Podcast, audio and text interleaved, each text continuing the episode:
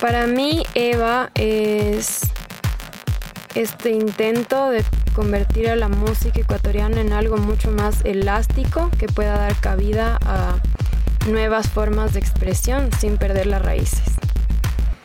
Es un espacio de experimentación donde no tenemos límites. Ella es Renata Nieto, vocalista del viejo hombre de los Andes, Eva. Y esta es la historia de cómo este proyecto empuja los límites de los sonidos tradicionales ecuatorianos.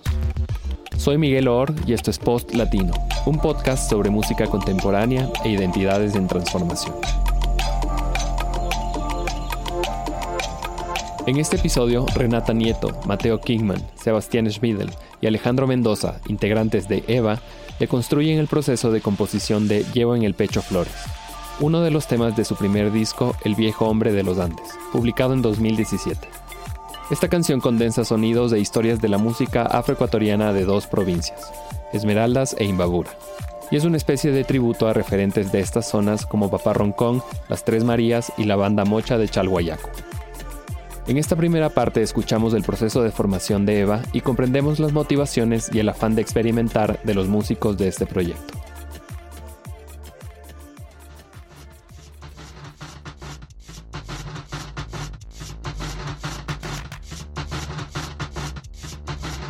Mi nombre es Renata Nieto, yo soy cantante en Eva y también compongo letras y melodías. Mi nombre es Mateo Kingman y yo en Eva eh, compongo, hago las letras y melodías y canto. Yo soy Sebastián Schmidl y toco las percus y la batería. Mi nombre es Alejandro Mendoza y soy productor de la banda y toco sintetizadores y percusiones.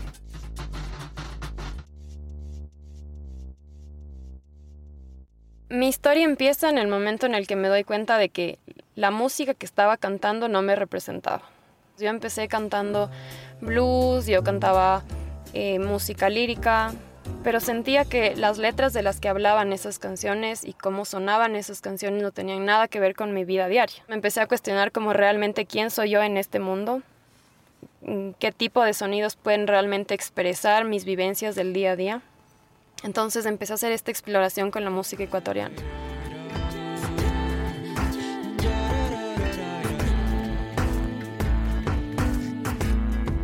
Nos conocimos en la universidad eh, y los dos estábamos en una búsqueda y no teníamos muy claro hacia dónde queríamos ir como cantantes.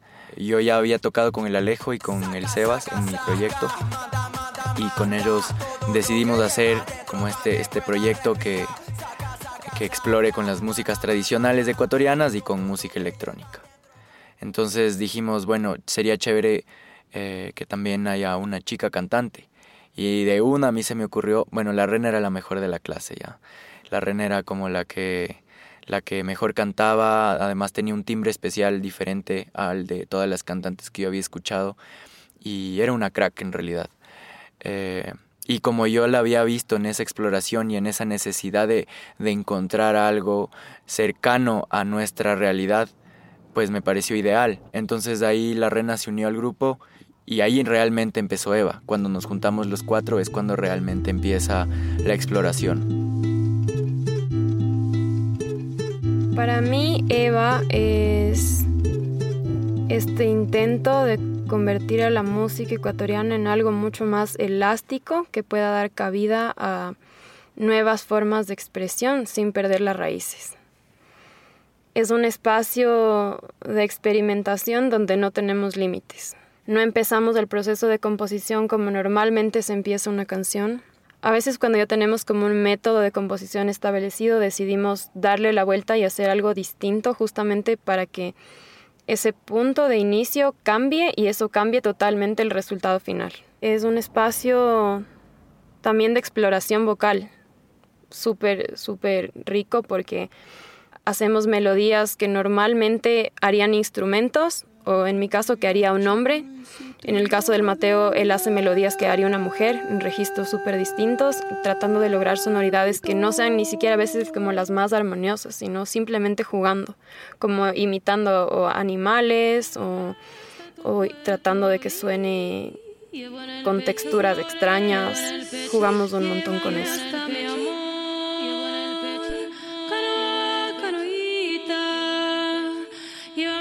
Caso, y creo que en el caso de todos, siempre eh, tratamos de nutrirnos de muchos aspectos y la música ecuatoriana para todos nosotros es esencial. En todos los proyectos en los que trabajemos tratamos siempre de tocar ecuatoriano y de sonar ecuatoriano porque creo que es responsabilidad de todos nosotros y así es como nosotros lo sentimos, tratar de destacar eso que nos hace únicos.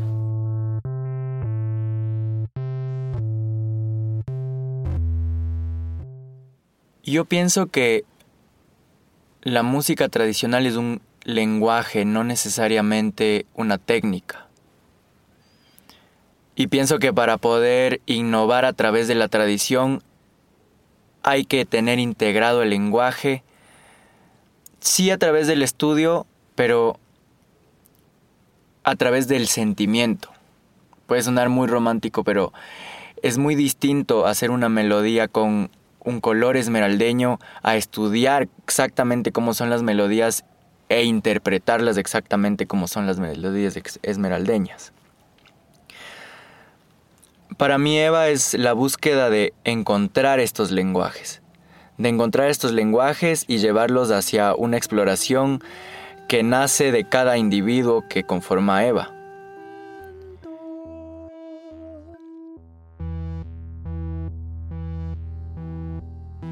En parte el acercamiento a este lenguaje al que se refiere Mateo se dio cuando trabajó en el equipo del proyecto de Taitas y Mamas, una iniciativa que registró y difundió la música de seis grandes figuras de los sonidos tradicionales de Ecuador, entre ellos Papá Roncón y las Tres Marías. Y aquí en el otro lado, que se llama Cantarrana, había un muchacho que se llamaba, ya hombre ya, ya después escribió, él lo llevó la tunda, se llamaba Florentino de hecho, este relato de Papá Roncón nutrió la narrativa de Llevo en el pecho flores. A esto sumaron los marcados contrastes que se dan en la música de Ecuador, como explican Renata y Mateo, vocalistas de Eva.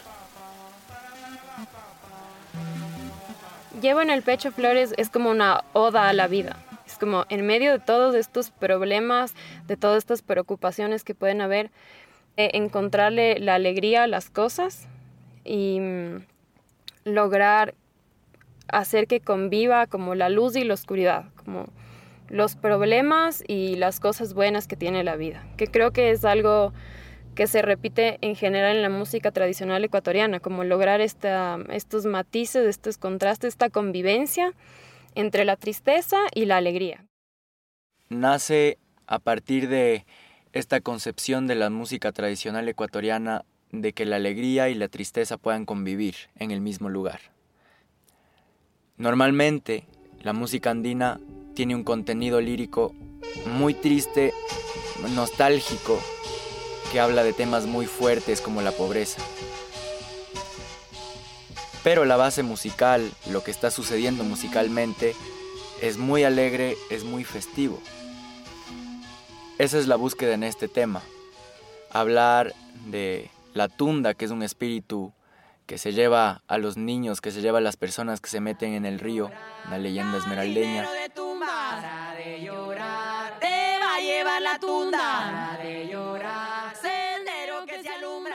Hablar del jardinero de tumbas, que es un personaje que me inventé yo para hablar sobre la prolongación de la vida después de la muerte, que puede tener muchas connotaciones tristes, pero también puede ser eh, increíble el hecho de poder vivir después de la muerte.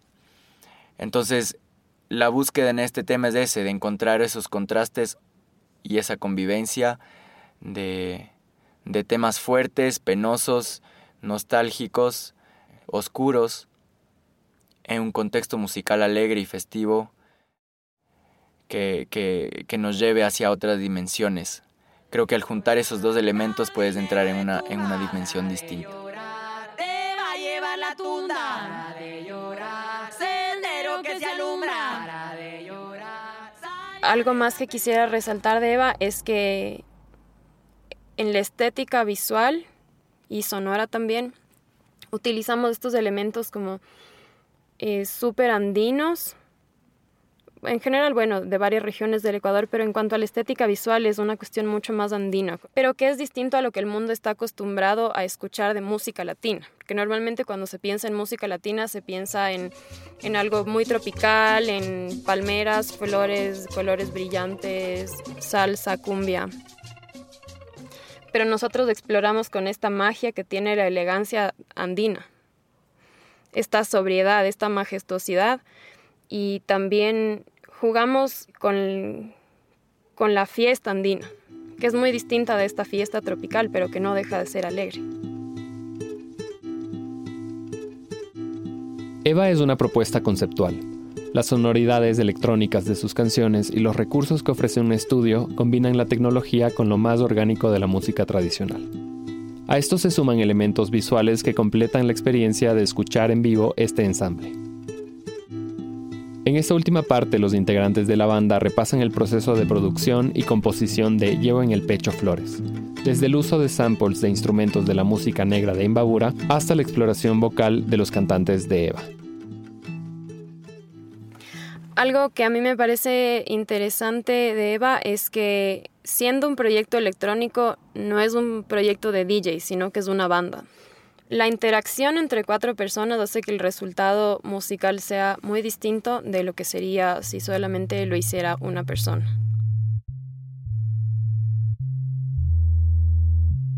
Llevo en el pecho flores, es una bomba del chota, pero de este formato de que se llama Banda Mocha, que es como una banda de pueblo, como con timbales, eh, platillos redoblantes y con hoja de naranjo. Casi todo el disco de, Eva se, lo trabajó como una producción de un disco de hip hop, en el que se hacía una pista y sobre esa pista Mateo y Renata comenzaban a meter primero melodías y sobre esas melodías luego ya escribían cosas entonces era como un ida y vuelta.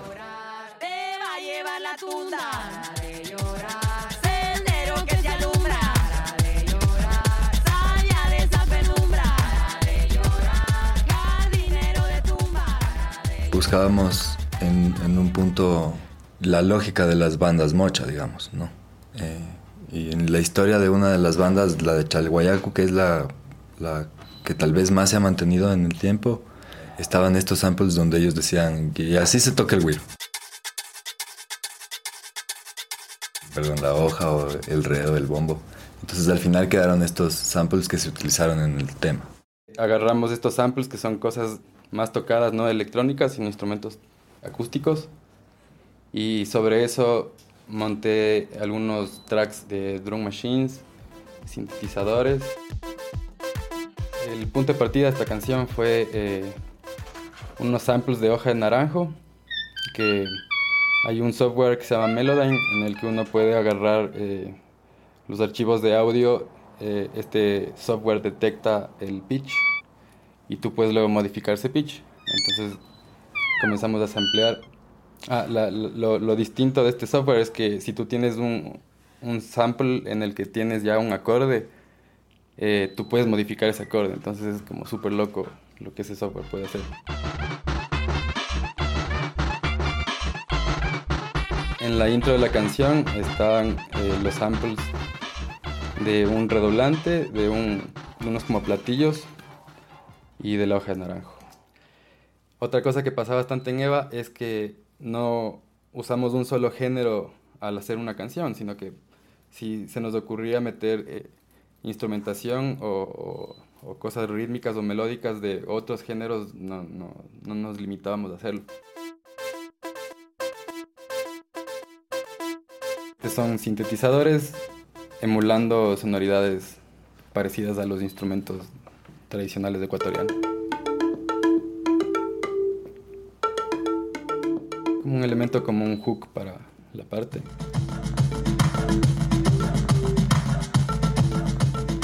Ah, y algo que pasa siempre en, como en la música electrónica, que es como que son recursos que hemos tratado de agarrar, es que la misma melodía luego está como hecho una transposición una octava arriba. Como para así poderle dar un desarrollo a toda la parte. Este es un disco en el que exploramos un montón, con las texturas distintas de las voces, con los timbres en realidad. Yo en un montón de partes canto como en falsete, en voz de cabeza, haciendo como voces más de mujer o voces que haría una mujer. La parte de la rena es mucho más afro, en melodía y en timbre. Y esta parte es más andina. es una melodía un poco más andina y también el timbre es más como latinoamericano, medio Simón Díaz, medio, no sé, Inti Limani, esa, esa línea. Están armados estos, estos grupos de improvisación que se arman en la música afro. Es decir, por ejemplo, se reúnen varios cantantes tienen este punto seguro que es este pregón, esta pregunta. La tunda. Tienen la respuesta sobre lo que improvisan y después cada cantante tiene su momento como de hacer su melodía. Entonces está un poco pensado así el tema, como tenemos estos momentos en los que cantamos los dos juntos y se escuchan varias voces y estos otros momentos en los que hay un espacio para cada uno.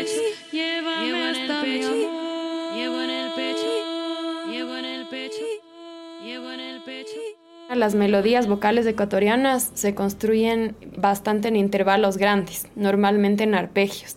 Esa es una gran complejidad de cantar música ecuatoriana, porque normalmente eh, las melodías pop que estamos acostumbrados a escuchar están construidas en lo que se llama grado conjunto, es decir, una nota seguida eh, por otra como máximo un tono más arriba o más abajo. Pero en la música ecuatoriana los intervalos son mucho más grandes. Entonces tienes que tener mucha más precisión.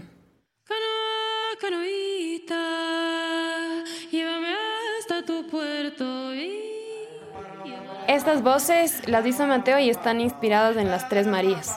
Ellas tratan de emular las sonoridades de los instrumentos eh, de metal de viento con sus voces. Entonces utilizan un montón como estas sílabas para barabá y así. Entonces eso está como un montón inspirado en su forma de cantar y en su timbre nuestra única pauta, porque ni siquiera es un parámetro, pero sí, es una pauta, son los distintos lenguajes de las distintas regiones de músicas tradicionales. Personalmente siento que es la posibilidad de explorar infinitamente y sin límites. No tengo una pretensión extra, tengo una necesidad de demostrar lo que es ahora la música tradicional.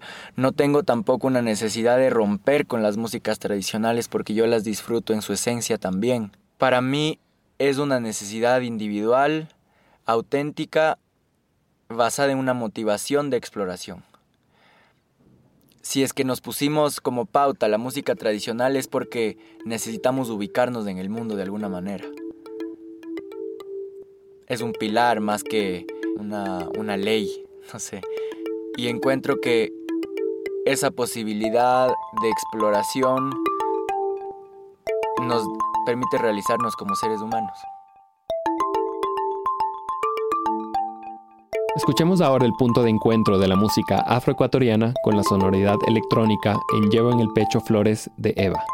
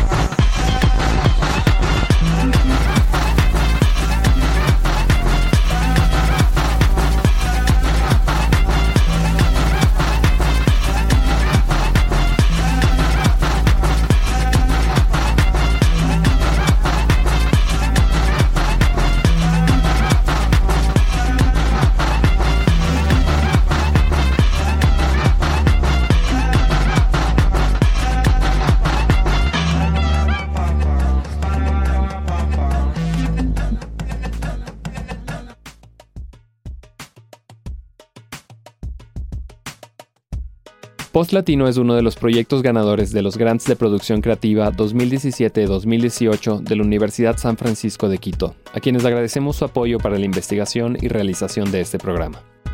Este podcast fue producido por mí. La edición, la mezcla y el diseño de sonido fueron realizados por Camila Espinosa, alias Milú, y Naomi Chalá se sumó a la asistencia general del proyecto. La canción principal se titula Tamilla y es de Auma, el tema de los créditos es La cumbia quitapenas Tribilin Sound Remix y es de la Sibio Bohemia. Ambas canciones aparecen por cortesía de Edmund Records. En el podcast también se incluyen extractos del documental La banda mocha de Chalhuayacu, La tunda de Papá Roncón, tomado de la serie de Taitas y Mamas, la canción Respira de Mateo Kingman y el tema Tutu Tun de Eva. Finalmente, gracias a Renata, Mateo, Alejandro y Sebastián de Eva por compartir con tanta generosidad su historia y su música desde el interior de su proyecto. Mi nombre es Miguel Or, gracias por escuchar y hasta una próxima edición. Para escuchar otras ediciones de Post Latino, visita radiococoa.com o suscríbete a su canal en SoundCloud o a través de la aplicación Podcast disponible en dispositivos Apple.